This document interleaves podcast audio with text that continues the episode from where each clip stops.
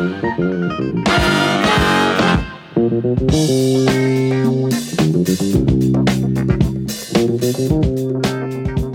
Привет! Вы слушаете подкаст «Похоже, я фотограф». Как всегда, три человека – Георгий Джидже, Иван Воченко и я, Андрей Барышников. Поговорим сегодня об объективах. Привет, ребят. Привет. Всем привет. С объективами такая вот штука интересная. Вот я, как человек, который только начал погружаться в фотографию, то, естественно, как и все, наверное, новички, знаете, в первую очередь смотрю на камеры, да, вот тут камера, что, что с ней, как она, как, чем они отличаются. И судя по тому, что я вижу в, в том же фоточате у Георгия, камеры обсуждать, наверное, все же чаще, чем объективы. Хотя я, как понял... Больше, чем можно обсудить, проще менять, чаще менять. И, в принципе, игрушка более навороченная, больше функций, чем объектив. Да, но при этом а, объектив ведь, э, ну, как я понял, да, он гораздо сильнее влияет на изображение. Но с объективами больше, наверное, понятно, что обсуждать определенным людям. То есть я это... И как сравнивать? Если камеры там еще можно на каком-то колхозном уровне любой, в принципе, может перетирать, то с объективами уже надо так серьезно шарить, наверное, чтобы поговорить с кем-то об объективах. Это как с политикой и там, квантовой механикой. То есть, в принципе, и то, и то одинаково сложно, но политики говорят много чаще. Давайте выстроим тогда некий такой вот граф. Вот у нас есть, получается, камера, у нас есть э, объектив. Как много от э, изображения, которое ты в результате получаешь, зависит от камеры, и как много зависит от объектива. И в каких случаях этот, э, это процентное соотношение меняется? Ну, помимо того, что, конечно, важен человек и свет, и вот это. Вообще вопрос, потому что как это вообще оценить? То есть, с одной стороны, когда я был помоложе, погорячее, я был уверен, что главный объектив камеры – это все фигня. Ну, ты правильно сказал. Я хотел вообще начать ответ с того, что соотношение меняется, но этим свой вопрос закончил. И я бы, на самом деле, тогда с этого и начал, раскрыв эту тему подробнее. То есть, действительно, соотношение меняется, когда в каких-то условиях у тебя большая камера влияет на то, что получится, в каких-то условиях больше объектив. Скажем, причем замаскировать недостатки камеры гораздо проще, чем э, недостатки или, наоборот, ну, скажем так, недостатка возможности объектива. Когда у тебя э, шумов много, ну, ты можешь, допустим, там, ну, не шумов много, а темно. Ты можешь различными хитростями, как замаскировать там, вспышку, использовать длинные выдержки. А когда у тебя не хватает телерасстояния, светлосилы для малой гриппа еще чего-нибудь, ты можешь только там при помощи нейронных сетей как-то обойтись. Как вот это новое приложение на айфоне, да, которое вышло? Да, я уже Нарисовывает тебе треки звезд. Я такой читаю, думаю, ну надо, конечно, будет попробовать. Говорят, для этого штатив, правда, нужен. Но вообще, конечно, ну все это очень сильно удивляет. И... Фотографу дико горит от этого, но на самом деле этим будущее. К чему мы там не говорили. У меня по этому поводу есть тоже мнение, но не знаю, наверное, как его объяснить через пример такой вот странный. Скажем, если мы говорим о выборе машины и резины, вот выбором машины занимаются тоже очень много людей, там обсуждают характеристики, но когда вот все машины уже крутые, резина будет решать. И у кого-то как ты разбираешься в резине, наверное, будет тебя выделять. Вот там на те несчастные там несколько секунд ты будешь лучше в определенных условиях. Понятное дело, на одних и тех же колесах ты не сможешь во всех условиях, и тебе надо понимать, вот какие колеса ставить сейчас. А машина, в принципе, ну, плюс-минус там всех одинаковая. Ну, конечно, если у кого-то вдруг неожиданно очень машина там на пару порядков лучше, даже на плохих колесах, наверное, она сделает тебя с крутыми. Я бы сказал так, добавил еще по поводу машины и колес, что если сравнивать объективы между собой примерно одинаковые, то разница идет 99% людей не увидят в интернете так уж точно. А если, ну, то есть, допустим, там 35 миллиметров с диафрагмой 2 и на Никоне, и есть такой диафрагмой 1.8, то, в общем, особо разницы не увидят. А если сравнивать э, какие-то такие базовые вещи, допустим, какой-нибудь э, фикс с огромной диафрагмой и э, какой-нибудь зум, то есть там по базовым каким-то вещам темный, то мы разницу сразу уже увидим. Вот мне кажется, тоже стоит отметить, что объективы одинаковые, они, в принципе, одинаковые только по фокусному расстоянию могут быть и там по относительному диафрагмному числу, ну, по факту там сильно отличаться и по цене, и по резкости, и, ну, в смысле, по цене, как по количественной характеристике, там, по резкости, как качественной и так. Хорошо, тогда давайте так, вот в процентном соотношении, ну, понятно, что не, не, сложно ответить на этот вопрос, потому что слишком много переменных, постоянно все меняется. А какую вообще роль э, выполняет объектив, когда формирует, собственно, изображение?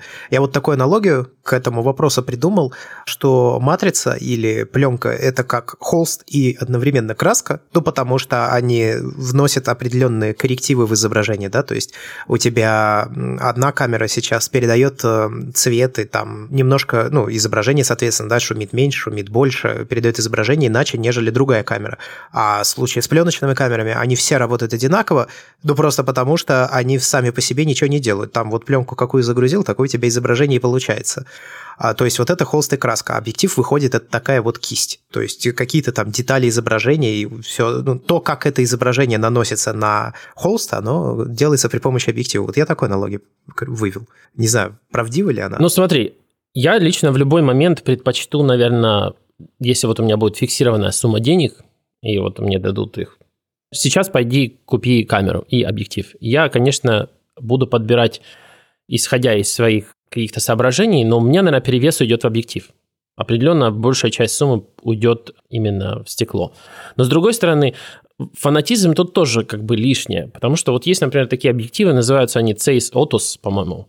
Так это произносится, я не знаю, немецкие слова, с этим у меня плохо. Слишком сложны. Да. Они вот там есть там 28, 55, 85, и там они все f1.4. И они сделаны так, чтобы разрешение они могут вытягивать до 100 мегапикселей.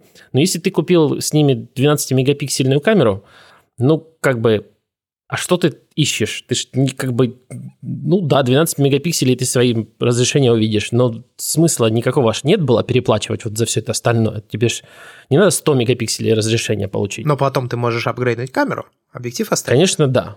Но, с другой стороны, на очень долгое время у тебя будет, получается, сильный перевес. И как бы никакого смысла. Слушай, ну я выбирал гораздо по очень простому алгоритму. Когда у меня появлялись деньги на апгрейд оборудования фотографического, я всегда предпочитал тратить его на оптику при прочих равных. Но при этом алгоритм у меня был очень простой. Я выбирал фокусное расстояние брал самое дорогое, что мог себе позволить. То есть я знал, что мне, вот, допустим, нужен телевик. Что максимально дорогое, что могу сейчас позволить. Я просто даже особо не вникая в метрики все остальное брал, потому что я знал, что там есть так, дополнительная четкая зависимость э, резкости, скорости. То есть там чудес не бывает. Бывает такого, что какой-то объектив гораздо дешевле другого один, и при этом он лучше там, по всем базовым характеристикам. Без чудес. Он либо по надежности будет просаживаться, либо еще что-нибудь. Вот, поэтому как бы в каком соотношении я бы тратил деньги? Ну, по факту у меня получилось, что я на примерно 50 на 50 потратился. Вот. Но как все зависит от задачи. То есть надо понимать, что когда ты покупаешь камеру, ты э, улучшаешь все объективы, а когда ты получаешь объектив, ты улучшаешь только одну камеру. Есть такой вот момент. То есть если ты меняешь старую фиговую зеркалку там, на новую невероятную Sony беззеркальную, вот, и через адаптер не насаживаешь объективы, то все равно все получится намного лучше. Ну, все намного будет лучше выглядеть. Вот. Но при этом хорошую оптику, конечно, ничего не Ну, да, под, подытожив вот это, вот это, это заключение Георгия, я могу сказать, что объективы с тобой гораздо дольшее время, и особенно хорошие. То есть хорошие ты будешь даже тащить с собой через системы. Ну, колхоз с адаптерами никто не отменял.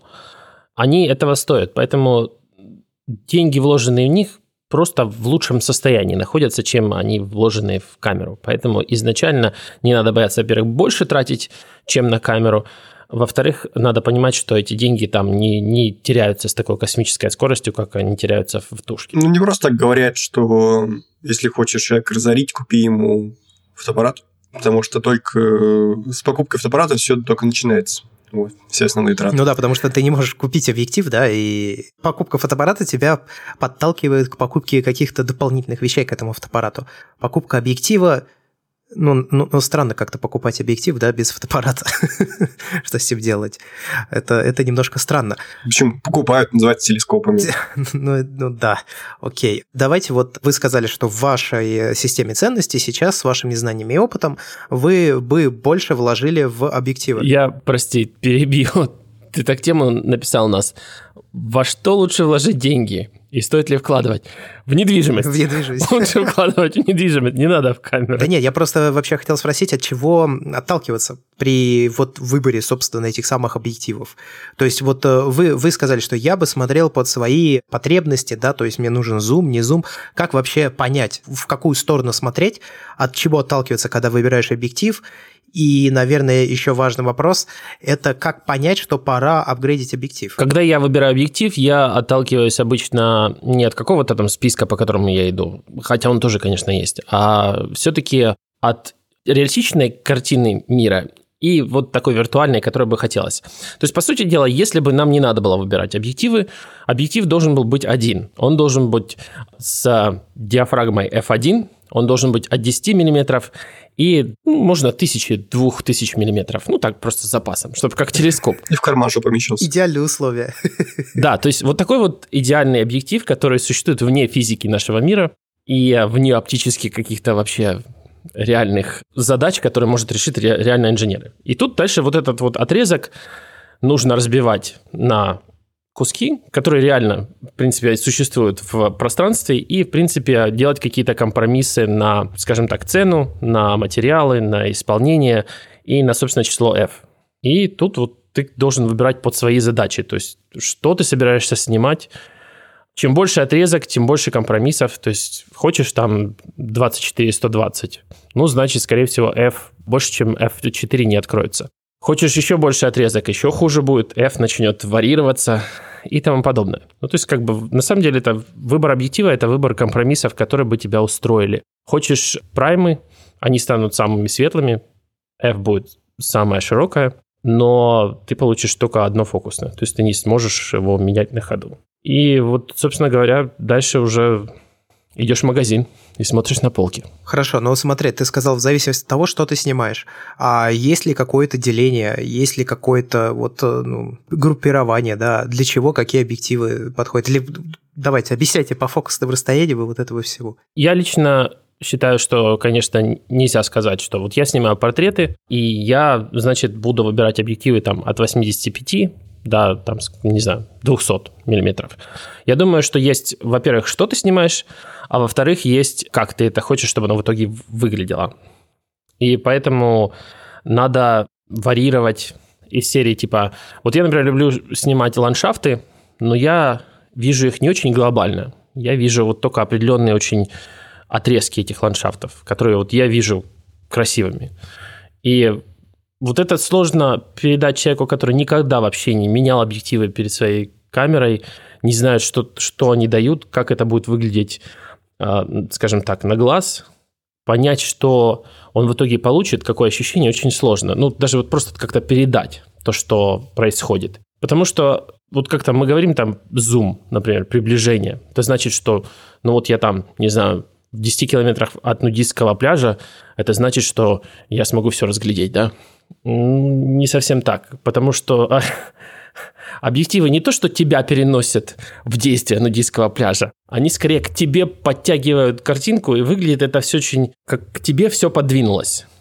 И это такое ощущение, часто это называют компрессией объектива, но я не очень люблю это слово, потому что я уверен, Георгий меня поправит, как это правильно было называть. Но в целом... Да нормально. Можешь просто на русский перевести сжатие.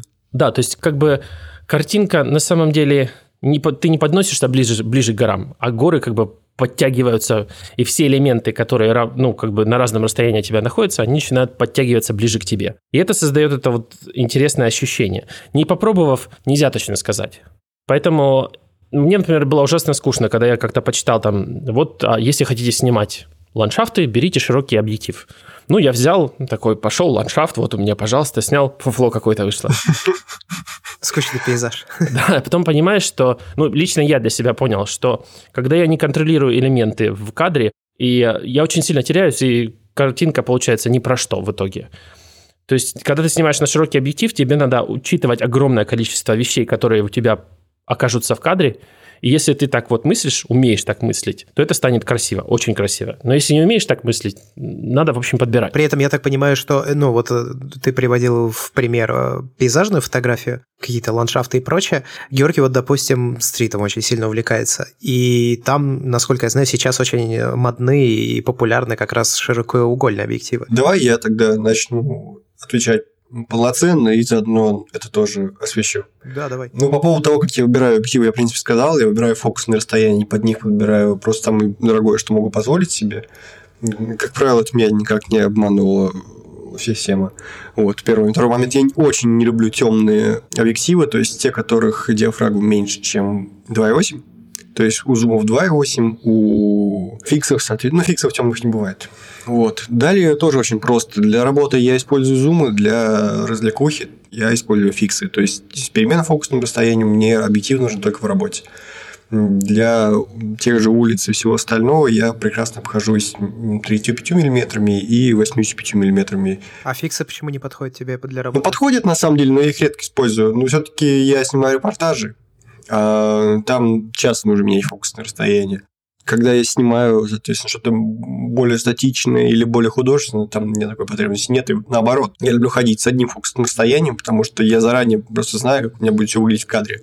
То есть я не очень могу себе закрыть глаза и представить, как будет выглядеть э, изображение во всем диапазоне фокусных от 70 до 200 миллиметров, плюс там с разной точкой фокусировки. Примерно могу, но не точно. А как выглядит изображение 35-мм объективе, когда я хожу с ним уже 2 часа и снимаю, я вижу прекрасно, и мне не обязательно даже смотреть видоискатель для того, чтобы знать, что там получится. Ну, просто мне кажется, у всех так это не моя исключительная особенность. Вот, это м, первое. Ну, ты привыкаешь к фокусному расстоянию, да, и начинаешь мыслить как бы в рамках этого фокусного расстояния. Да, это первый. Второй момент по поводу того, для чего объективы подходят, э, не в плане жанров и не в плане задач, а в плане сценариев и сюжетов. Я скажу так, э, это, конечно, стереотипы, но стереотипы, взявшиеся не на ровном месте. Если мы посмотрим на большинство пейзажей, снятых профессионалами, они все равно будут так или иначе сняты на широкий угол. Но при этом, если мы посмотрим на победителей Хаслбладовского конкурса, который вот мы с тобой обсуждали, Андрей, в подкасте Бердикаст, там ну, не широкий угол, там, там средний формат, поэтому сложно сказать точно. Мне так сходу перевести тяжело, но я думаю, что миллиметров 50, там, скорее Там всего. все широкий угол. Там все широкий угол. Но это ос- особенность сенсора. Ну и, соответственно, по поводу пейзажей, я тоже не люблю снимать пейзажи э, с широким углом, потому что ты как бы снимаешь сразу. У меня даже целый пост есть на эту тему. Я после Чукотки в этом году приехал и написал, не в этом, уже в прошлом, написал, что не люблю широкий угол, потому что как бы снимаешь сразу все и ничего. И единственный вариант снять э, интересный пейзаж на широкий угол – это поработать отдельно с передним планом, задним и дальним. И иногда это выглядит настолько вымученным и настолько шаблонным, что как бы, да ну зачем, лучше концентрироваться. Вообще создает впечатление пейзажа не вся картинка целиком, это я в какой-то пейзажной книге читал, уж не помню, ав- чего имени авторство. Не вся картинка целиком, а конкретные детали. То есть вот мы смотрим на пейзаж, там, ух, такие, вау, а на самом деле у нас вполне конкретные сочетания, их, как правило, не очень много элементов в этом пейзаже завлекает. Там сочетание горы и, допустим, отблесков рассвета на ней.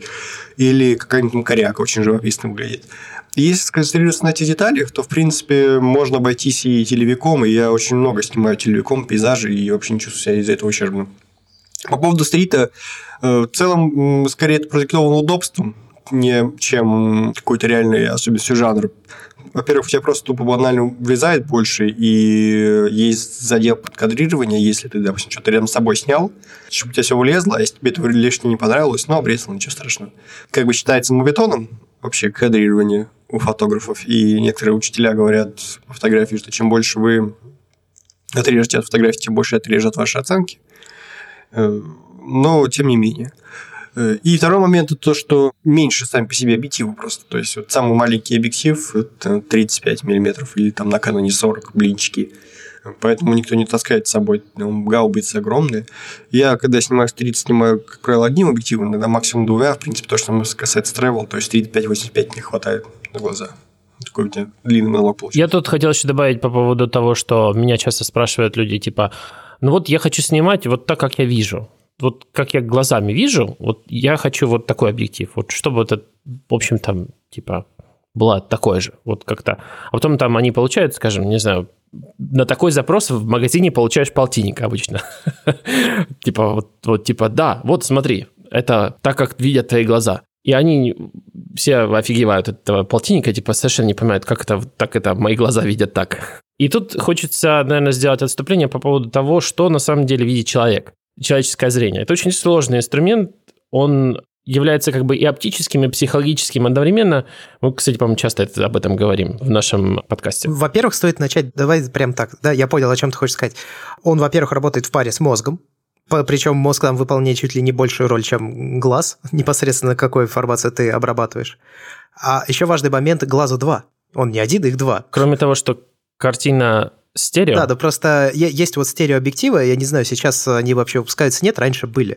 Но вообще в целом э, обычно как бы объектив один, и, соответственно, глаз тоже как бы один у тебя получается. И из-за этого получается как раз вот эта вся художественность, которая есть в 2D-изображении. По моим исследованиям, лично моего зрения, я так понимаю, что я где-то вижу в целом где-то 20 миллиметров-400 и при этом я, конечно, не умею приближать картинку в мозгу, как, не знаю, типа нейронная сеть. Но получается это, что ты вот смотришь на какую-то часть этого широкой картины, и у тебя как будто получается в голове только вот эта часть. И кажется, что ты вот видишь, скажем, на горы те же смотришь, и, как сказал Георгий, ты видишь только отблеск там какой-то, только саму гору. Она кажется ближе при этом. На самом деле она не ближе, но вот кажется, что она ближе. Поэтому, когда я это пытаюсь передать через объективы, я, собственно говоря, начинаю склоняться к телефото. И когда я начал склоняться к телефото, это получилось тем, что я вижу в итоге. Хотя на самом деле, конечно, я вижу гораздо шире картину, но мой мозг фокусируется на вот этом небольшом отрезке. Вот, собственно говоря, задача при выборе объектива постараться подобрать вот собственно говоря, то самое фокусное, которое будет соответствовать вашему зрению, вот вашему фокусу на каких-то объектах. У меня есть просто информация не, небольшая на этот счет. Если вы возьмете какую-нибудь, допустим, книжку, ну или какой-то другой объект, где есть много мелких элементов, на которых можно сфокусировать зрение, и посмотрите на какой-то из них, то и попытайтесь осмыслить, что вы, собственно, видите, как много вы видите, э, то окажется, это на самом деле уже все измерено. Мы видим в резкости 3 градуса. Вот угол обзора в резкости у глаза 3 градуса очень маленькое отверстие, которое воспринимает резкое изображение. Из-за этого, допустим... Но просто мы делаем мультисэмплинг, да, да получается? Да, мы там да. быстро очень передвигаемся, поэтому... Ты видишь боковым зрением все в размытости, но при необходимости мозг тебе это конвертирует и предоставляет, ты воспринимаешь, как будто это резкое. А вот из-за того, что у нас на самом деле трехградусное зрение в резкости, допустим, вот у тебя стоит э, человек перед домом, да? Ты если сфокусируешься на человеке, дом будет размыт. Сфокусируешься на доме, человек будет размыт. И вот так сделать, чтобы и то, и другое было в резкости, мы не можем.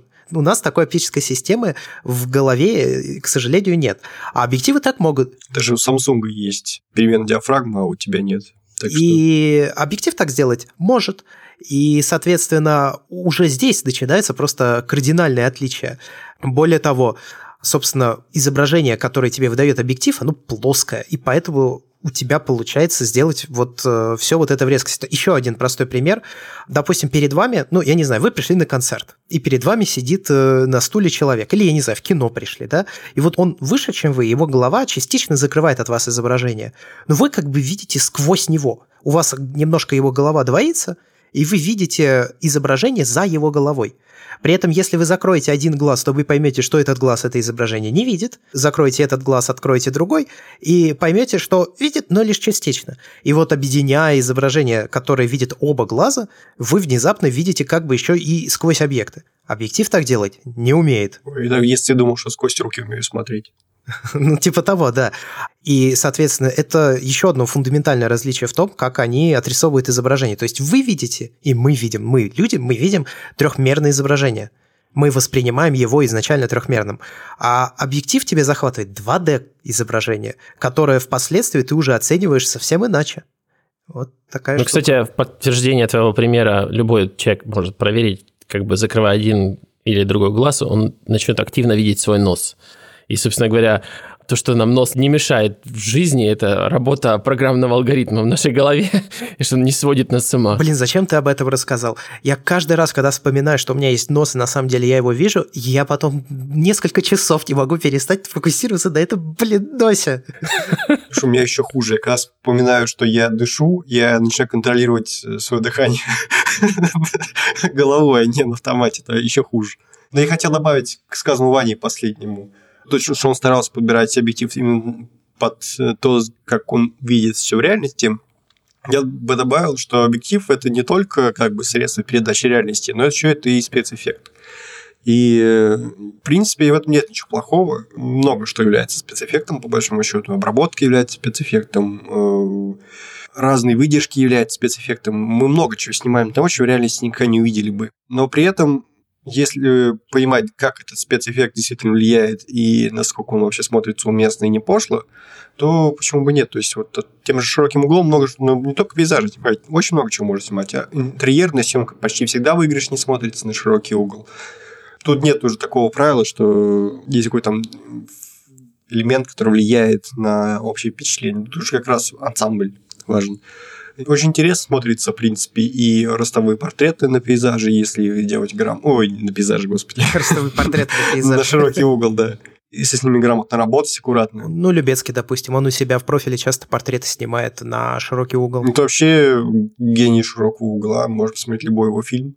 Нам приложить будет ссылочку на его инстаграм, там часто выкладывает э, Эльчива, по-моему, у него, что переводится с паспорта как козел, называется аккаунт. Ну, что-то что такое, да, Чива XP. Вот И, так. в общем, наверное, главный он апологет широкого угла, просто вспомните «Выжившего», вспомните Бёрдмана, и вот, пожалуйста, в принципе. Ну, Бёрдман не так бросает глаза, а «Выживший» вообще весь практически широким углом снят.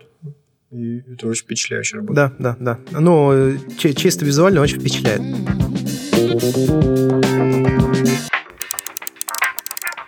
Вот вы упоминали много раз фиксы и, соответственно, зум-объективы. Давайте вот начнем с этого. В чем принципиальная разница между зумом и фиксом? Почему фиксы часто очень дорогие бывают, и в то же время бывают и очень дешевые. Зум-объективы, как я заметил, они все же не так сильно у них разброс в цене, как у фиксов. От чего это все зависит? Ну, я бы поспорил, что не такой большой разброс. Бывают дорогие зумы, и бывают очень дешевые зумы. Ну, в общем, есть несколько параметров, которые действительно влияют на стоимость объектива. Самый дешевый объектив, который есть практически на всех системах, если мы говорим, допустим, о полном кадре, да и, в общем, не только полном, это тот самый пресловутый полтинник, потому что там максимально простая оптическая система. То есть, почему есть такой вот миф, что, что мы видим 50 мм? Просто потому, что одно стеклышко, если на матрицу поставить, там будет примерно 50 мм фокусное расстояние. Ну, не на матрицу, господи, в объектив. Ну, кстати, тут, тут стоит тебя немножко остановить. Это касается только полного кадра, потому что... Да, я сказал про это. Полтинник, по-моему, простая оптическая система для полного кадра. В зависимости от того, какая у вас система, это Crop APS-C или Micro 34, для него будет всегда какая-то своя простая оптическая система, тривиальная, с которой, от которой надо начинать. А, ну да, 35 мм на APS-C, то есть полтора кроп. Ну, соответственно, так понимаю, на... 20. По-моему, 20 на микро 3 четвертых. Простая оптическая схема. Ну, по логике должно быть 20-25, да. И, собственно говоря, от нее, да, надо строить получается, усложнять, начинать усложнять. И... Да, чем дальше мы усложняем конструкцию, чем больше, тем будет дороже. То есть мы сейчас говорим именно о таких базовых вещах, таких как фокусное расстояние, светосила, не затрагивая все остальные, там, количество элементов в группе и так далее. И можно там до самых дорогих, то есть, например, самый дорогой объектив – это фикс, ну, на Nikon, систему Nikon. Это фикс, и он 400 э, мм с диафрагмой 2,8. Я таким снимал футбол как-то раз в премьер-лигу российскую. И да, ощущения, конечно, феерические, но как бы ты все подряд не снимешь. Это очень узкоспециализированная вещица. Во-первых, его невозможно удержать в руках. То есть физически возможно, но невозможно им снимать э, больше пяти минут, он очень тяжелый. А, это вот тот огромный, длинный, тяжеленный, да? Которые футбол снимают, да, вот, э, которые стоят за воротами, ребята все такие в манишках. Это вот те самые фотокоры, как правило, они снимают подобными объективами, либо им же. Ну, это стоит он полмиллиона рублей. Нормально. Каждый может позволить. Тут надо сказать, что усложнять и удорожать, соответственно, оптическую схему можно в двух плоскостях. То есть первая плоскость – это фичи, грубо говоря. Ну, мы начали с полтинника, теперь мы хотим, чтобы полтинник еще мог становиться 20 мм. Ну, чтобы у вас было диапазон от 20 до 50. Или, может быть, лучше да, от 24 до 70, ну, стандартный диапазон, скажем. Тут придется приносить в жертву либо диафрагму, либо размеры. И Размеры тоже надо всегда сохранять в меняемых каких-то рамках. И, э, собственно говоря, вот так вот наращиваются зумы от полтинника, скажем, если так подумать. Но есть вторая плоскость – это наращивать качество. В частности, вот возвращаясь к линейке Otus, Это типа, когда они решили возводить качество в абсолют. Вот типа у нас простая оптическая схема, ничего там военного, но мы будем добиваться, чтобы она была совершенной. Вот будем ее допиливать прямо до совершенства, будем всех недостатков решать, будем, чтобы по краям было, от края до центра была абсолютно одинаковая четкость, о том, чтобы не было даже намека на винитирование на самой широкой диафрагме. И, собственно говоря, Таким образом, им пришлось э, довольно простую схему полтинника, в принципе, усложнить, да еще пришлось выкинуть автофокус, потому что места уже для мотора автофокуса не осталось. Вес нарастить просто невменяемо совершенно. Как бы стекла там просто невероятно весить начали. Но вот да, они возвели, скажем так, там 55, по-моему, 85 и 28 а, миллиметров в абсолют. То есть это вот максимальное качество. И денег это стоит колоссально. Но, ну как колоссально, ну не так, как Лейка. Лейка, например, еще не меняемая. А сколько они стоят? Вы так э, на память э, какой-нибудь из них можете назвать? Просто чтобы э, восхититься. 12 тысяч долларов стоят три объектива Otus в ящике фирменном. Ну, ящик включен. Деревянный? Нет, Металлический? Просто Pelican кейс, на котором Lotus написано Ну что ж так, ну не, да, серьезно, такие-то деньги должна же, наверное, упаковка быть хорошая, или все в объективы вложили? А, ну тут еще есть а, фокусные шестеренки для крутых пацанов. Вот меня всегда такие вот вещи очень э, смущают. То есть, когда начинается вот это вот заигрывание с премиальностью, у меня всегда возникает впечатление, что куча денег уходит, не, ну, не все деньги ушли, грубо говоря, в качество, что часть вот именно на статус и на вот эти вот все, на деревянные короба и прочую хрень. Которую... Когда Лейка это делает, она вот Цейс просто сделал, типа, функционально крутые вещи, а Лейка еще, типа, 40 минут будет полировать, какой-то мужик будет сидеть там очень важный в Лейка, и вот они еще, типа, 5 штук на это накинут, просто за то, что он сидел, полировал. Ну, да, ведь я не люблю такие вещи Так, хорошо, с ценой, собственно, разобрались, принципиальное отличие, продолжаем дальше, давайте, развивайте тему. Ну, в чем принципиальная разница между фиксами и зумами? Да принципиально только в одном что фиксы могут, не могут менять фокусное расстояние, собственно, слово фикс, фиксированное означает, сокращенно от фиксированного. А зумы, соответственно, слово зум приближать, то есть они могут. Не, ну конструктивные особенности же наверняка есть. Я просто читал, что в зумах больше стекла, как правило, они более темные, и вот это все. Они не как правило более темные, они всегда более темные, именно вот из-за того, что у них больше стекол, да. Светлее зумов, чем 2.8 э, пока нет, в ближайшее время, вероятно, появится. 2.2. У Canon же есть 2.4. Уже выпустили, да? Для их, наверное, без зеркалки. SR. Они же еще не выпустили. Да нет, он вышел, что, Три косаря стоит. А, ну хорошо. Ну, в смысле, что да, то есть как бы только под новую систему, под новые байонеты их стали выпускать, раньше их вообще не было таких. А, кстати, байонеты. Давайте поговорим немножко о них, потому что байонетов очень много разных, и я так понимаю, что от байонета напрямую зависит, э, ну, скажем так, функциональность объектива, если так можно это характеризовать. Скорее так, ну, байонет зависит э, ограничения, которые накладывает с этим байонетом на то, каким объектив может быть. Скажем, Nikon не менял свой байонет 60 лет. Все его за это очень любили, но это был выстрел ноги, потому что э, заходишь ты на какой-нибудь форум, Говорит, ха-ха, у Никона покажите стекла там с диафрагмой 1.2. И такой, а, э, э, нам там такое не нужно. В общем, начинается отмазка Apple фанатов. Вот. Поэтому, как бы, с одной стороны, да, не особо действительно это надо. С другой стороны, вот нельзя было сделать на Никоне все 60 лет объективы с диафрагмой меньше, чем 1.4, просто потому маленький узенький байонет, который сохранялся с пленочных времен, его же перетащили на зеркалки, а вот сейчас от него отказались, и э, фанаты Nikon, которые очень любили Nikon за то, что он не менял 60 лет байонет, как-то массово говорят, фу, маркетинг, Nikon хочет зарабатывать деньги внезапно на объективах, как он вообще смеет, вот, потому что вторички-то он ничего не зарабатывал все эти годы. Вот. Ну и как бы теперь, да, Nikon может ставить объективы с коротким рабочим отрезком, может э, ставить объективы с большой диафрагмой 1.2 и менее, то есть э, объективы там с диафрагмой 0.95 уже анонсированы, очень скоро выйдет. Вот, это действительно интересно, что это будет за изображение такое, вот я посмотрел. Ну, кстати говоря, вот упомянули, да, лейку, она меняла свой байонет один раз, если мы говорим об М-семействе и серии камер, которые предшествовали М-семейству. Это произошло в 1954 году, когда она выпустила лейку М3. Вот до нее были резьбовые байонеты, они даже тогда не байонеты назывались, а просто скрю маунт. Ну, то есть эм, буквально резьбовой маунт, а, отверстие. Гора. А после него... Да, да. Ну, не, Не Mountain же. А после этого они ввели, собственно, вот этот свой байонет Leica M, который активен до сих пор, и причем для него они выписали переходник, благодаря которому практически все объективы, которые были до него, работают на новых камерах. У них остается сопряжение дальномера, она же до сих пор делает дальномерные камеры, и вот это все. Так вот, у нее на вот этом Leica M байонете какой-то десятки лет назад был объектив со светосилой 0,95 который сейчас вот показала Nikon, и типа вот теперь мы можем такое делать. 0,95, кстати, достигается там каким-то хитрым способом. Я помню, когда-то давно читал, как-то там, э, типа, это не то, что там отверстие так открывается, там как-то собирается свет дополнительно при помощи там а, каких-то там переотражающих каких-то конструкций.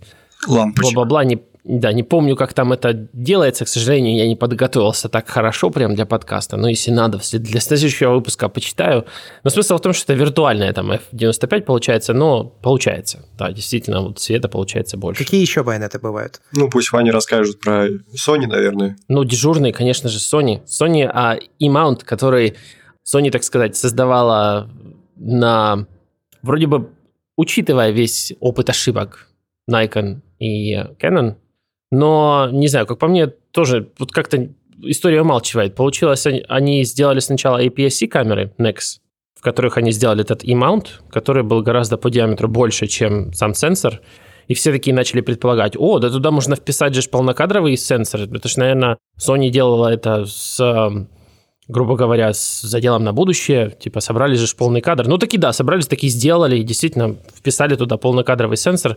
Немножко, как по мне, место для него подзажали, скажем так, их не стабилизационная система, несмотря на то, что она работает хорошо, но потенциально могла бы работать лучше, если бы не так усложняли, грубо говоря, этот uh, маунт и не делали настолько маленьким.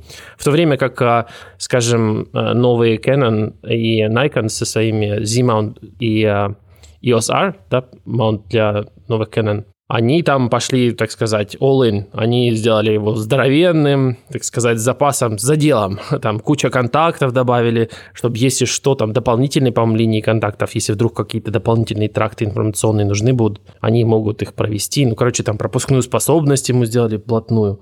Грубо говоря, поработали на славу, учитывая уже, все, весь свой опыт колоссальный своих маунтов. Но вот самое плохое, что они не сделали, они не сделали маунты эти открытыми.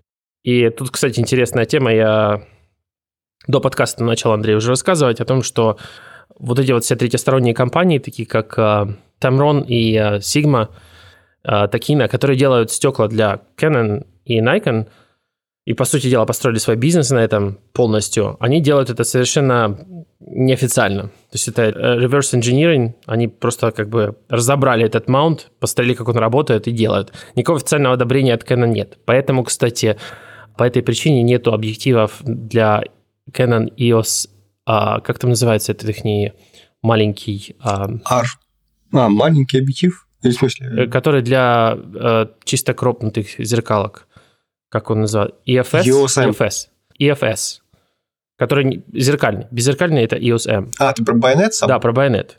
Вот есть, они сделали для своих беззеркальных крупных камер, когда-то там в какой-то момент сделали EFS объектив, который не, не совместим с полным кадром. То есть его нельзя накручивать на полный кадр, потому что он сильно глубоко уходит в шахту эту и может повредить сенсор в некоторых случаях. И а, вот этот объектив, а, они его закрыли. То есть они там постарались так, чтобы совсем вот сторонние разработчики, такие как Sigma э, и Tamron, не делали свои объективы вот в этом вот чисто кропнутом формате. Хотя у Sigma, например, есть чисто кропнутые стекла, которые при этом сделаны в байонете, который полнокадровый.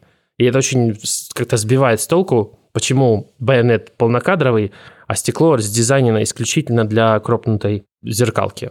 И как-то поначалу меня это очень сбивало с толку, почему так получилось. Но позже я выяснил, что вот типа у них, грубо говоря, reverse engineering есть только на их э, стандартный э, байонет, ну, для, как для Canon это EF, и для Nikon это F-mount – то для остальных крупных у них просто его нет. Ну, нет никакого, наверное, желания этим заниматься. Не знаю, почему не пытаются его реверс инженерить. А, кстати, сделать. их не могут за это, ну, по шапке надавать или еще что-то? Типа, они же официального разрешения не получили, Или в теории это возможно, но на практике не нужно? Вполне могут, но, но это какие-то особенные японские отношения, высокие.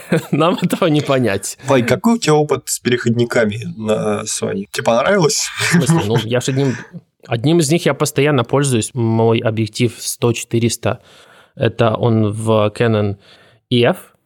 И эм, у меня постоянно на нем перманентно стоит э, объектив, не объектив, а переходник MC11 от Sigma который делает его полностью совместимым с Sony. Ну, вроде как, когда это работает в таком ключе, вот как вот Sigma, то есть это стекло Sigma и переходник Sigma, а это работает правильно в каком понятии? Есть, грубо говоря, протокол работы с а, байонетом EF базовый, который вот generic протокол, типа по нему будет работать, грубо говоря, автофокус типа стандартно, скажем, допустим. Ну, какой-то есть типа стандартный, без всяких там надстроек которые могут быть особенными именно для конкретного стекла.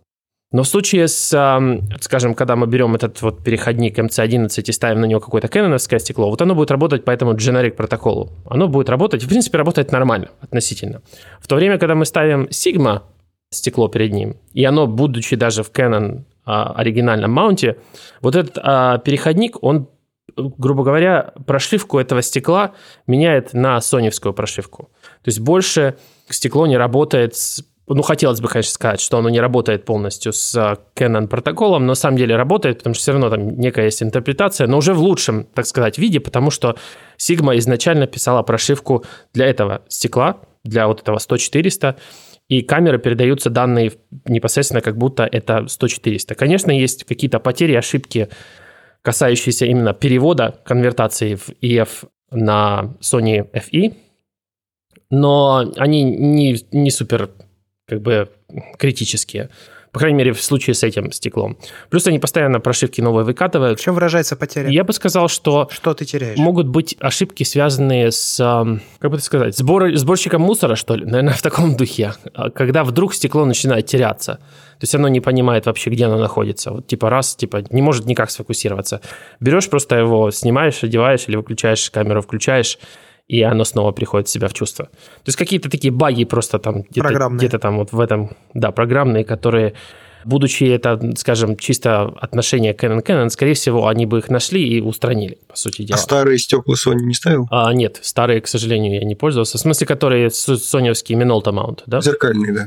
А, нет, у меня не было никогда таких стекол, и я не пробовал ставить. Я ставил просто обычный Canon 135 f2, работал вообще на ура. Я не сказал даже, что это не нативное стекло. Но я скажу, что так вот случилось только вот в последней интерпретации Sony A7 III.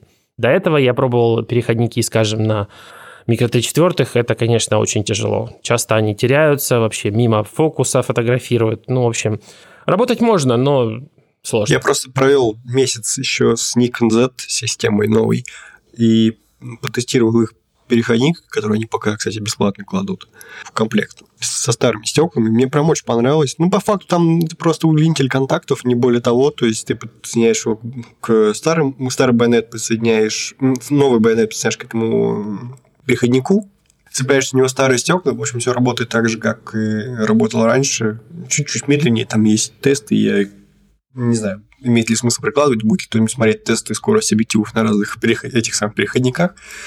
Мне кажется, я мог бы их посмотреть, уже давно посмотрел.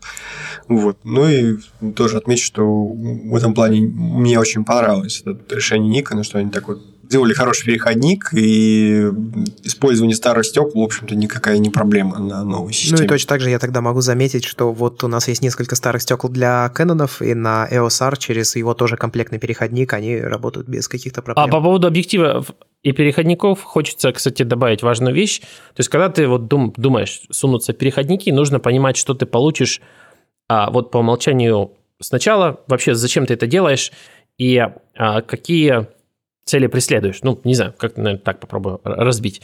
Смысл в чем? Первая важная часть переходника – это, конечно же, изменить расстояние от э, задней части стекла, которое мы адаптируем, до сенсора.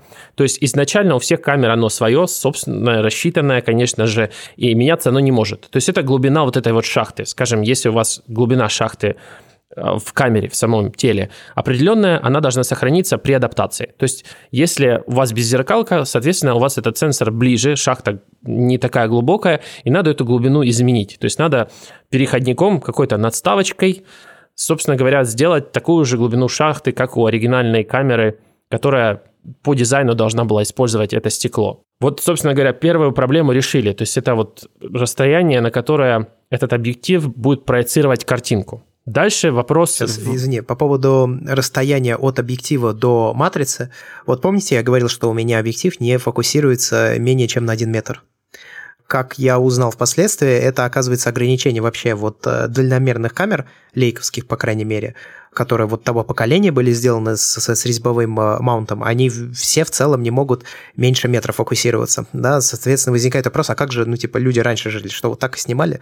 Казалось, что нет. У них тоже есть э, специальные адаптеры, которые ты вставляешь вот точно так же, как переходник между объективом и между камерой, немного до... он увеличивает расстояние, и там в нем тоже есть стекло, которое, если тебе надо сфокусироваться на расстоянии менее метра, ну, там он от 50 сантиметров позволяет это делать до метра, соответственно, то ты начинаешь на нем отдельный рычажок крутить, и ты таким образом меняешь его внут... расстояние вот, вот, вот в этой а, приблуде.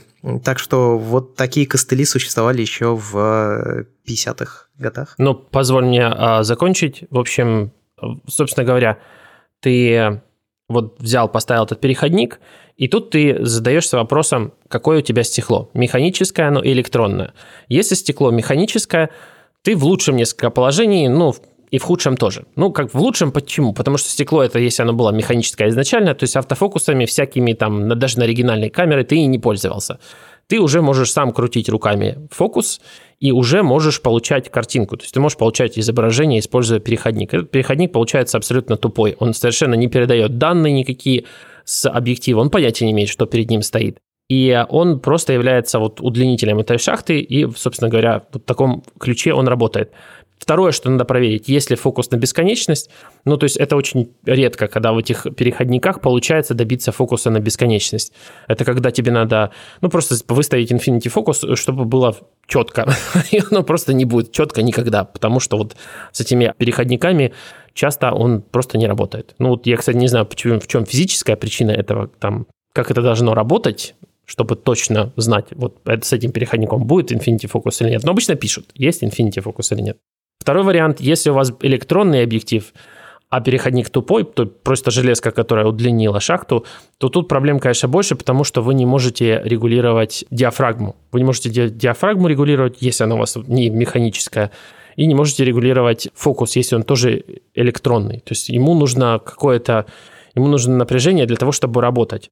В этом случае тупые переходники шахты вообще не подойдут никак. То есть вы не подав электричество в объектив, вы никак с ним работать не сможете. В случае с Nikon, Canon там есть большая разница, потому что э, Nikon паркует свои объективы на закрытой диафрагме полностью, а Canon на открытой полностью. Поэтому Canon, несмотря на то, что у них электронная диафрагма, поставив их с переходником на что угодно, все равно можно снимать. Просто диафрагма постоянно открытая. То есть ты как бы не имеешь возможности изменить диафрагму. Просто все время открытая дырка. А вот с Nikon ты так не поснимаешь, потому что ее надо как-то чем-то открыть. Но а, часто делают тоже тупые переходники просто с рычагом, так как Nikon у нас тянет свой байонет еще с далеких-далеких времен, там можно диафрагму, ну и как бы нужно часто диафрагму регулировать просто механически сдвигая ее таким механическим рычагом.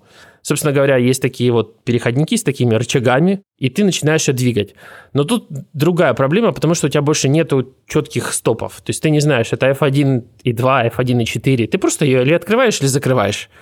И так как камера не может получить никаких данных с этой диафрагмы, ты двигаешь ее просто руками, то ты где-то, ну, где-то там закрыл, где-то там открыл, вот что-то в таком духе получается. Вот, собственно говоря, так и снимаешь. Пропадать точность. Не то, что точность, но тебе, может, эти данные не нужны. То есть тебе все равно, ты как бы отрегулировал экспозицию по просто на глаз. Твоя камера показывает тебе в реальном времени, что часто беззеркалки и делают. Они показывают экспозицию в реальном времени могут на видоискателе.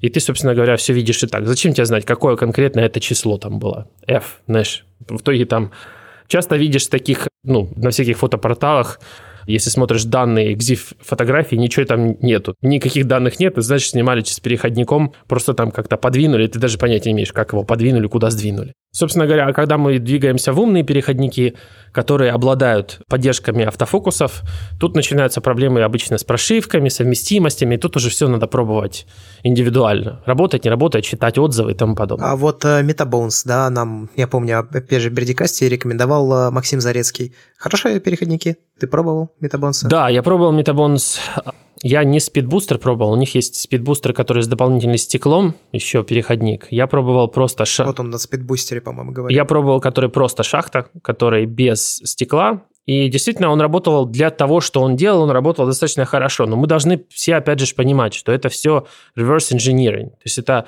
люди не получают никакого доступа к софту полной мере. Ну, по крайней мере, официально. Может быть, некоторые производители камер с ними делятся, что было бы, в принципе, логично. Я думаю, что Sony именно таким путем и пошло, потому что так как работали Metabons на камерах Sony, они не работали нигде, поэтому, скорее всего, Sony где-то там в кулуарах пошла, там сливала какие-то данные по поводу своего... Ну, как, опять же, у них байонет более открытый, Sony FE, и изначально под него проще дизайн делать. Но даже какие-то особые функции, я думаю, камеры они могли там удружить, так сказать. Ну, они понимали, в каком они положении, они понимали, что переходники – это вообще единственный способ для системы Sony тогда, тогда и даже сейчас, можно сказать, существовать. Поэтому от их качества напрямую будет зависеть популярность и адаптация системы. Поэтому они приложили очень много усилий. Но тогда я пробовал с Micro 3 4, с GH4, и работало нормально, в принципе, адекватно, но не могу сказать, что я бы, скажем так, работал вот профессионально с такой отзывчивостью, с, такой, с таким процентом, скажем так, иногда браков, которые очень рандомно мог случиться. Георгий, у тебя был опыт с э, переходниками? Ну, вот помимо Никона. Нет, я просто я все это время слушаю, думаю, блин, надо будет что-нибудь все-таки из этого вырезать, потому что даже я в определенный момент уже начал так это самое отвлекаться, потому что какая-то очень гиковская тема, не уверен. Переходники – это темная тема. Мой конкретный совет по переходникам – никогда не надо с ними связываться. Снимайте на нативное стекло, вот и все. И не надо, не стоит туда лезть. Да, вывод из всего того, что сказал Ваня, именно такой. И просто покупайте Canon, Nikon, не парьтесь мозги за этими Sony, будете большим количеством стекол, будете фотографировать, а не цеплять гелиусы на Sony и так далее.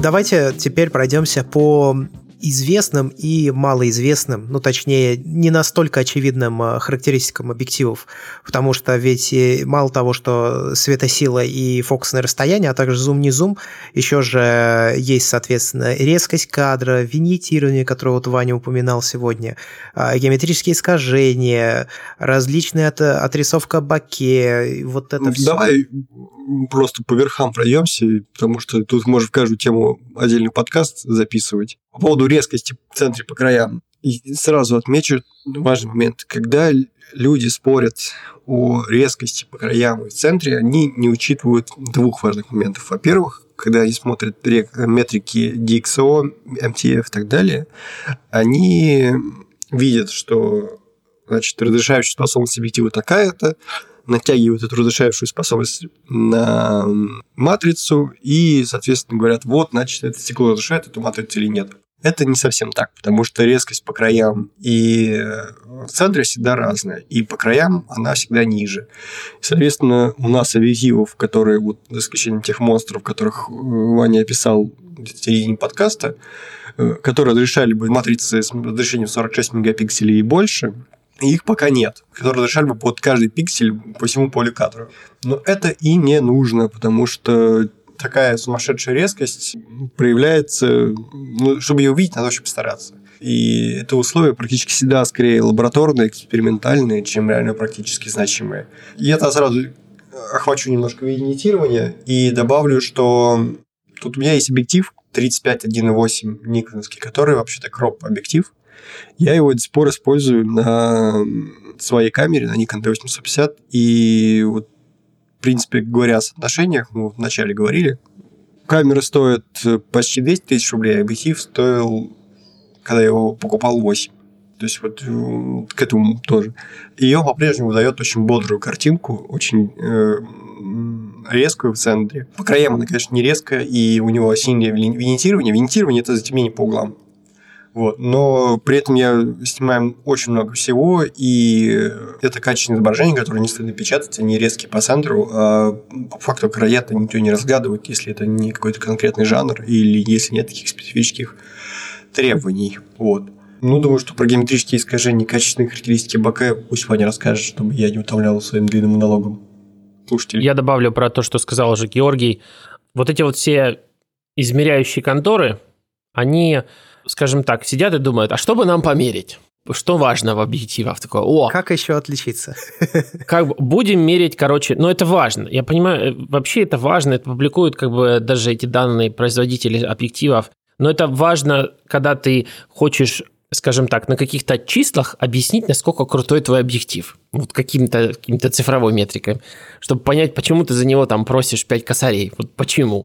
А нужен ли, другой вопрос, вот как раз, которым тоже коснулся Георгий, как бы нужно тебе это все? Вот нужно, чтобы тебе, скажем так, от края до края, прям пиксель-пиксель, все было разрешение 46 мегапикселей. Надо, но, да не надо, но тебе 300 лет оно тебе не надо. Лучше снимай хорошие какие-то интересные скажем так, темы, фотографии. Не надо, никто не будет там сидеть и измерять, там, разрешение получилось 46 мегапикселей или нет. А по поводу характеристика баке и там качества баке, это еще одна страшная метрика, потому что там ее померить нельзя. Там это чисто вот собираются ценители и смотрят на размазанную часть фотографии и определяют, нравится, не нравится, а что мы будем считать красивым, а что не будем красивым считать. Есть какие-то вот такие вот ценители, такая группа, они создали какую-то такую вот, собственно говоря, схему некоторую, по которой можно определить, красивое баке у объектива или нет. И, собственно, говоря, это заключается в том, чтобы внутри объектов, которые размазались, ну, скажем, если это источник света, не должно быть никаких дополнительных вкраплений, узоров, последовательных кругов, часто вот это вот ссылается. Если все это есть, это не-не, это все очень плохо. В то время это все транслируется производителям стекол, они такие, божечки, ты кошечки, то ж надо ж избавляться от последовательных кругов. Надо все менять. Срочно, срочно, типа, надо всех инженеров оптических, круги надо убирать. Они убирают круги, поднимается цена еще на косая зелени, все, круги убрали, красиво баке, все, достигли мы красивого баке.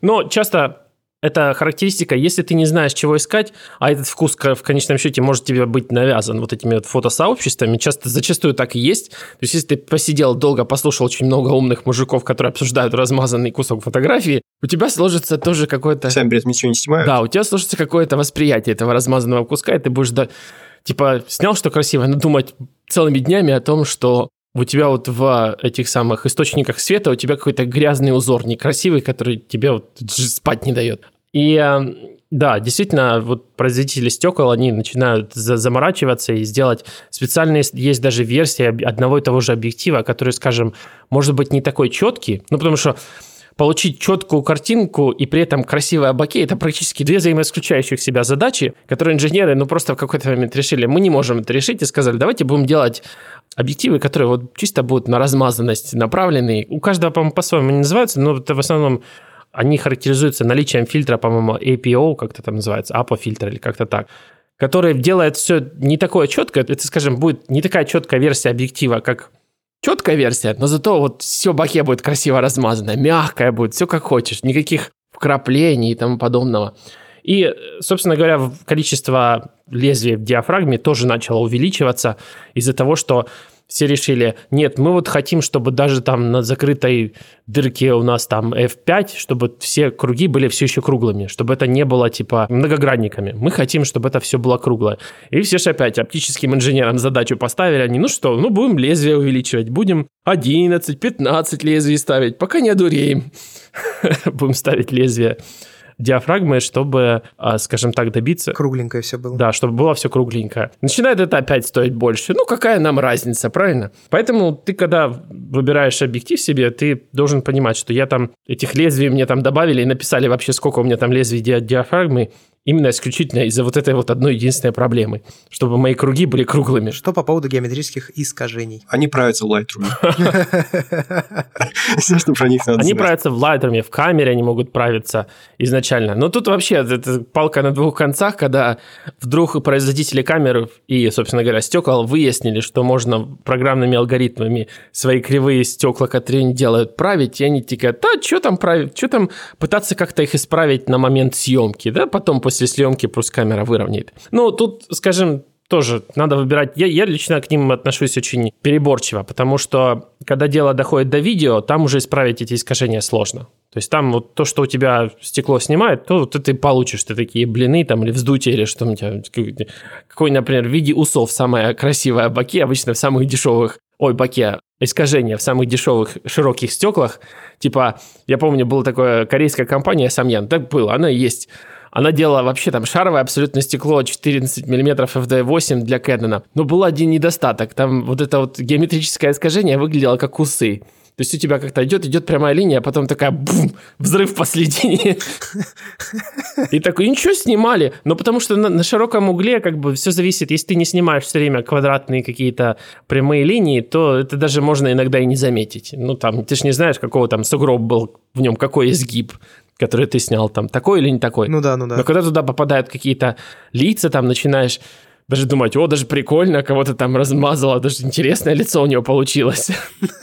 Ну, в общем, короче, геометрические искажения, я к ним стараюсь относиться ревностно. Хотя вот этот Tamron, который я купил э, для своей Sony, который я очень нахваливаю, очень всем советую, 2875, f2.8, классный, легкий, все дела. Ну вот на широком угле там геометрическое искажение, ну, не такое, как я бы хотел, скажем так. Оно не ахти, мягко говоря. Но что делать? Зато недорого стоил. Вот ты упоминаешь часто как раз, да, Тамрон, и всем советуешь. А вообще есть у вас, у обоих, какие-то я не знаю, если так можно сказать, лично объективы открытия. Ну, то есть вот какие-то стекла, которые порадовали вас, прям очень сильно оставили, впечатлили, да, оставили после себя очень приятные ощущения в момент покупки. Или, может быть, они раскрылись у вас через какое-то время после покупки, а сначала вы их не оценили. Слушай, я бы перед тем, как перейти к этой части, э, хотел еще про два момента неявных э, упомянуть про объективы.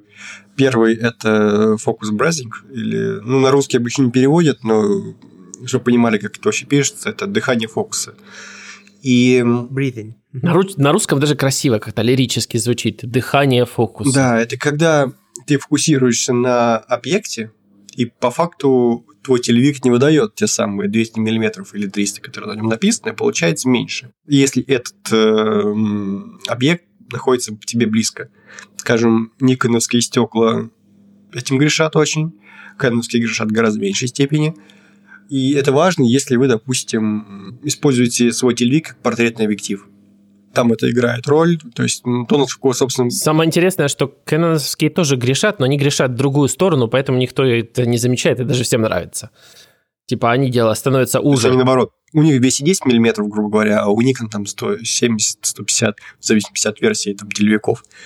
Вот, это первый момент. Второй момент – это светоп пропускание светосила. То есть есть... Э, мы все время говорили о светосиле, что чем больше она, тем лучше. Это в общем так. И единственное, что есть еще такой параметр, как светопропускание. Допустим, некоторые объективы с, со светосилой f1.8 могут быть темнее, чем со светосилой f2, просто потому что разные у них светопропускание. Это количество света, которое пропускают линзы там, из-за особенностей конструкции, материалов, используемых и так далее, и так далее. То есть, если вы хотите оценить светопропускание, надо смотреть не F-стопы, а T-стопы. Это будет э, более грамотно. То есть, ну, количество... Где эту информацию можно найти? Ее предоставляет производитель? Кстати, да, производитель предоставляет, но и все видеостекла, которые профессиональные видеостекла, они, у них будут вот эти два параметра точно написаны, потому что это два параметра супер важные обычно для видеографов, T-стоп и фокус uh, breathing и они будут точно указаны. Но обычно в этих стеклах, которые там очень дорого стоят, это, эти вопросы решены, грубо говоря а фокус бризинга практически там не должно быть, грубо говоря. Чем дороже стекло, которое, скажем, вот Fuji делает а, свою линейку для таких доступных, скажем так, видеостекол, там а, они тоже зумы, и у них все в тестопах измеряется, потому что видеографам знать надо, сколько света именно пропускается. Им все равно, сколько там, как диафрагма открывается, сколько света пропускает, и все. Ну да, и, в принципе, для тех, кто снимает видео, важнее. И дыхание фокуса тоже, потому что у них все будет видно гораздо сильнее, чем у фотографов ну, процесс, как, как дыхание, собственно. У фотографов, скажем, основная досада может связана быть именно в фокус-бридинге, именно в связи с телевиком, который вот этот легендарный, ну, такой стандартный, 70-200, когда у тебя вдруг оказывается не 200 в руках, а 160 или 150.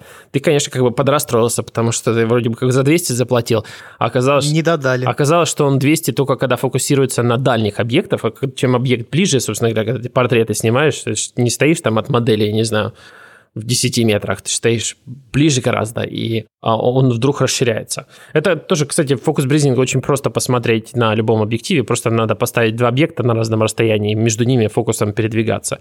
Если у вас при этом картинка раздувается и сдувается, вот это, собственно говоря, и есть фокус бризинг. То самое дыхание. Слушайте, ну достаточно точно получается вообще название подобрано. Давайте все же перейдем к, теперь к э, личным объективам открытиям.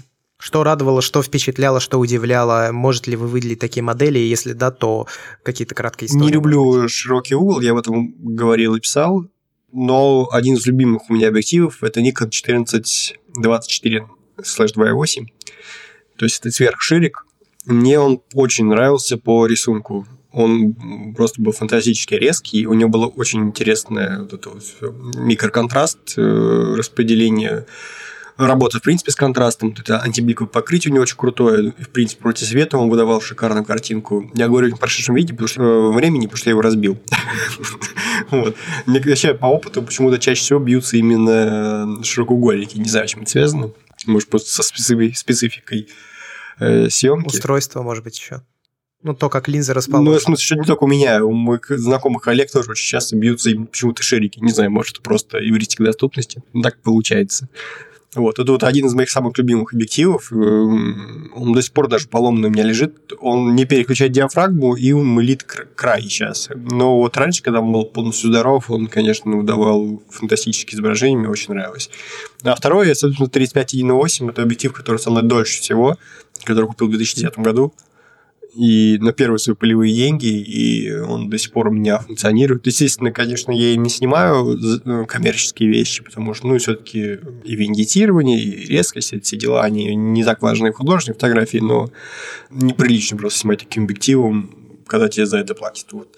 А так, все остальные объективы подбирать под конкретные задачи, не решали эти задачи. И я бы, наверное, упомянул только о разочаровании, в этом же контексте, что у меня был точно такой же накроп сверхширик, там ровно 10-24, он мне совершенно не понравился.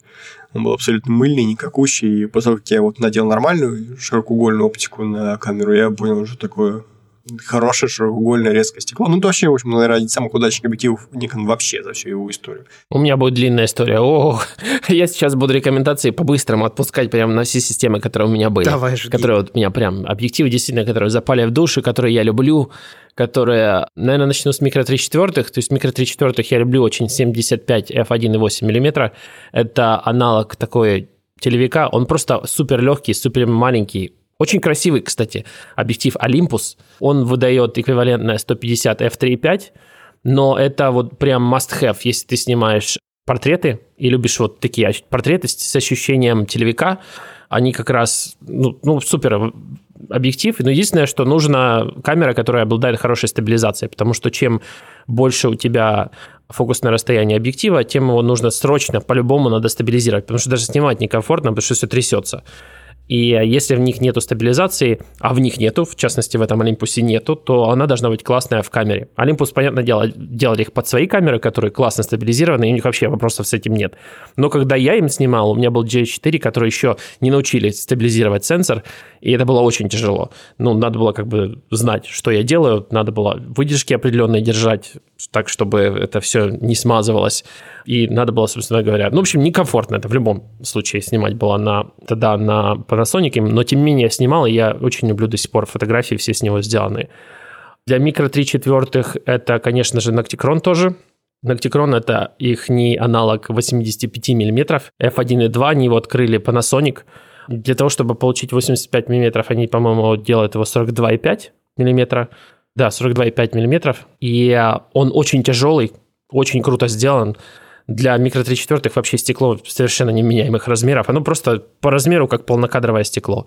Но и картинка с него тоже восхитительная. Видно, что приложила к нему свое дыхание лейка, дыхание, и там то есть вот баке то самое, как вот надо, правильное. Полировали долго явно. И, э, в общем, я люблю, люблю это стекло, и с теплотой вспоминаю, когда оно мне было, и, наверное, в любой момент, когда у меня будет снова микро Т4, я вот эти два стекла точно гарантированно куплю. Также я любил 25 мм на микро Т4, он вообще очень странный, очень у нем тоже есть слово лейка, но сделан как фуфло какое-то пластиковое, но тоже клевый, все равно, f1.4. Дальше Fuji система. Fuji система это, конечно же, у них 16 мм f1.4 очень классный широкоугольный объектив, вот прям вообще восхитительный. У Fuji вообще все стекла практически крутые, кроме очень маленьких. То есть, если видите очень маленькое дешевое стекло Fuji, скорее всего, оно будет э, так себе. Но все остальные, которые там от 1000 долларов, это точно будет клевое крутое стекло. Это полезное знание для меня. Fuji есть стекло, которое Телевик 55200, которое эквивалент получается, что у нас там 75300, по-моему, да, 7, или 70300. Оно вообще ни разу не светлое, но оно адекватное. То есть для своих размеров, для своего он как бы параметров, они его открыли f3.5, 4.8, оно мне очень тоже нравилось. Очень классный телевик со стабилизатором внутренним, что, в принципе, при его размерах прям удивительно. То, как хорошо, кстати, работает этот стабилизатор еще там внутри. А, кстати, тут мы важной темы не коснулись о том, что когда мы стабилизируем телевики, то лучше, конечно, чтобы стабилизатор был, собственно говоря, в нем. Если и в нем, и в тушке они работают одновременно, это еще лучше. Но вот стабилизировать сенсором, чем больше э, фокусное расстояние, тем сложнее. Поэтому тут надо быть осторожным в этом плане. То есть сенсор не Ты может... имеешь в виду, если стабилизатор находится в камере? то тем сложнее, чем длиннее объектив. Да, это, эта тема просто доказывается физически. Возьмите там, не знаю, лопату и вытяните ее перед собой на вытянутой руке и где вам будет ее проще стабилизировать? У краешка лопаты или посредине лопаты, правильно? Посредине лопаты она просто стабилизируется, а в самом краю вы будете весь, весь абсолютно всей лопаты стабилизировать. Собственно говоря, то же самое с сенсорами. Ну вот, по поводу Fuji еще, конечно же, есть 56 f1.2, которое их не аналог 85, тоже восхитительное просто стекло. Оно, кстати, есть версии, вот как раз когда я говорил, а версия типа с крутым размытием, но не такая четенькая, она есть такая версия, а есть четенькая. У меня была четенькая версия, тоже нормальное там размытие, мне все, все нравилось в ней. Не знаю, как люди там переплачивают за этот фильтр, который еще и темнее, по-моему. Ты про асферическое говоришь, нет? Апо-фильтр называется.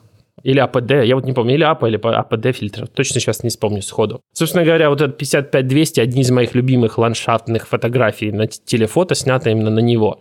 И с ним супер комфортно работать, потому что очень маленький для телевика. И мне вот, когда я менял на систему Sony, мне хотелось как раз вот, а, собственно говоря, такой аналог, и я взял Sigma 100-400, и, как по мне, конечно, ощутил вес в три раза больше сразу, и как-то сразу мне поубавилось энтузиазма снимать. Поэтому, когда выбираете объектив, важно, чтобы вес не убил энтузиазм, энтузиазм снимать.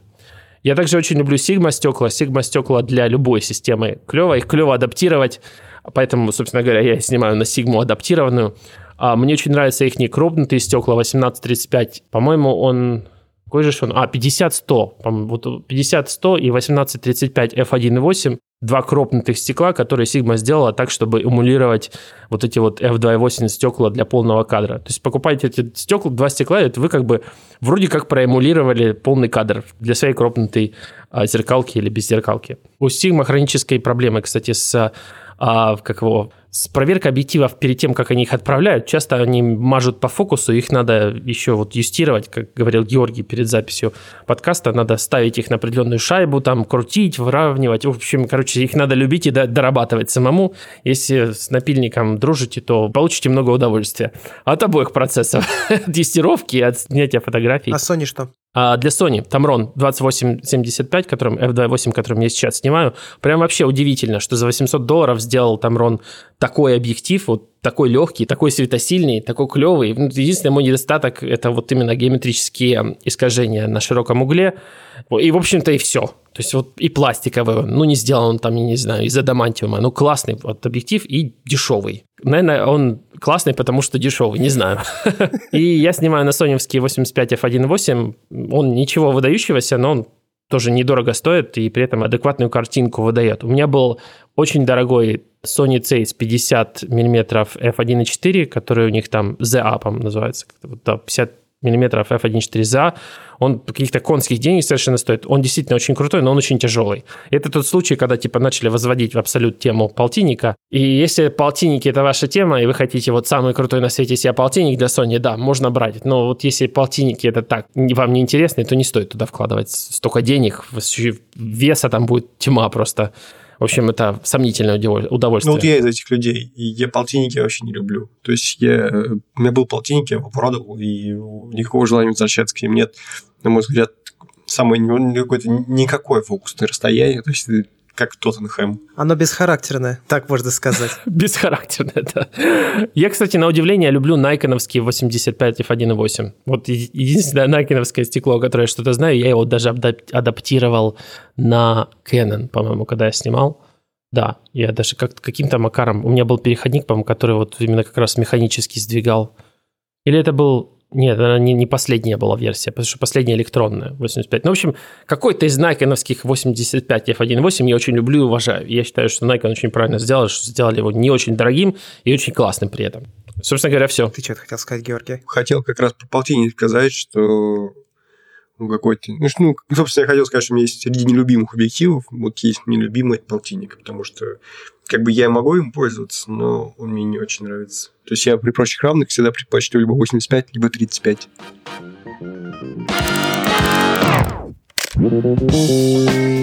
Что ж, вот таким получился новый выпуск подкаста «Похоже, я фотограф». Постарались как-то чуть-чуть углубиться в тему объективов.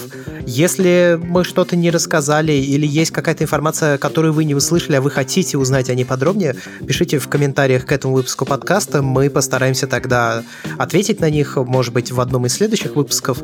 А, спасибо большое, что слушали нас. С вами был э, я, Андрей Барышников. Иван Моченко, я. Я Георгий Джи. До скорых встреч. Пока. Пока. Всем пока.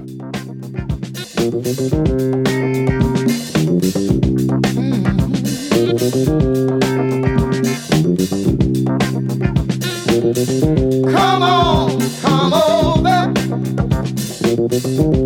as fast as you can. You afraid that you won't like it, but you don't understand. Brother, I can tell you true.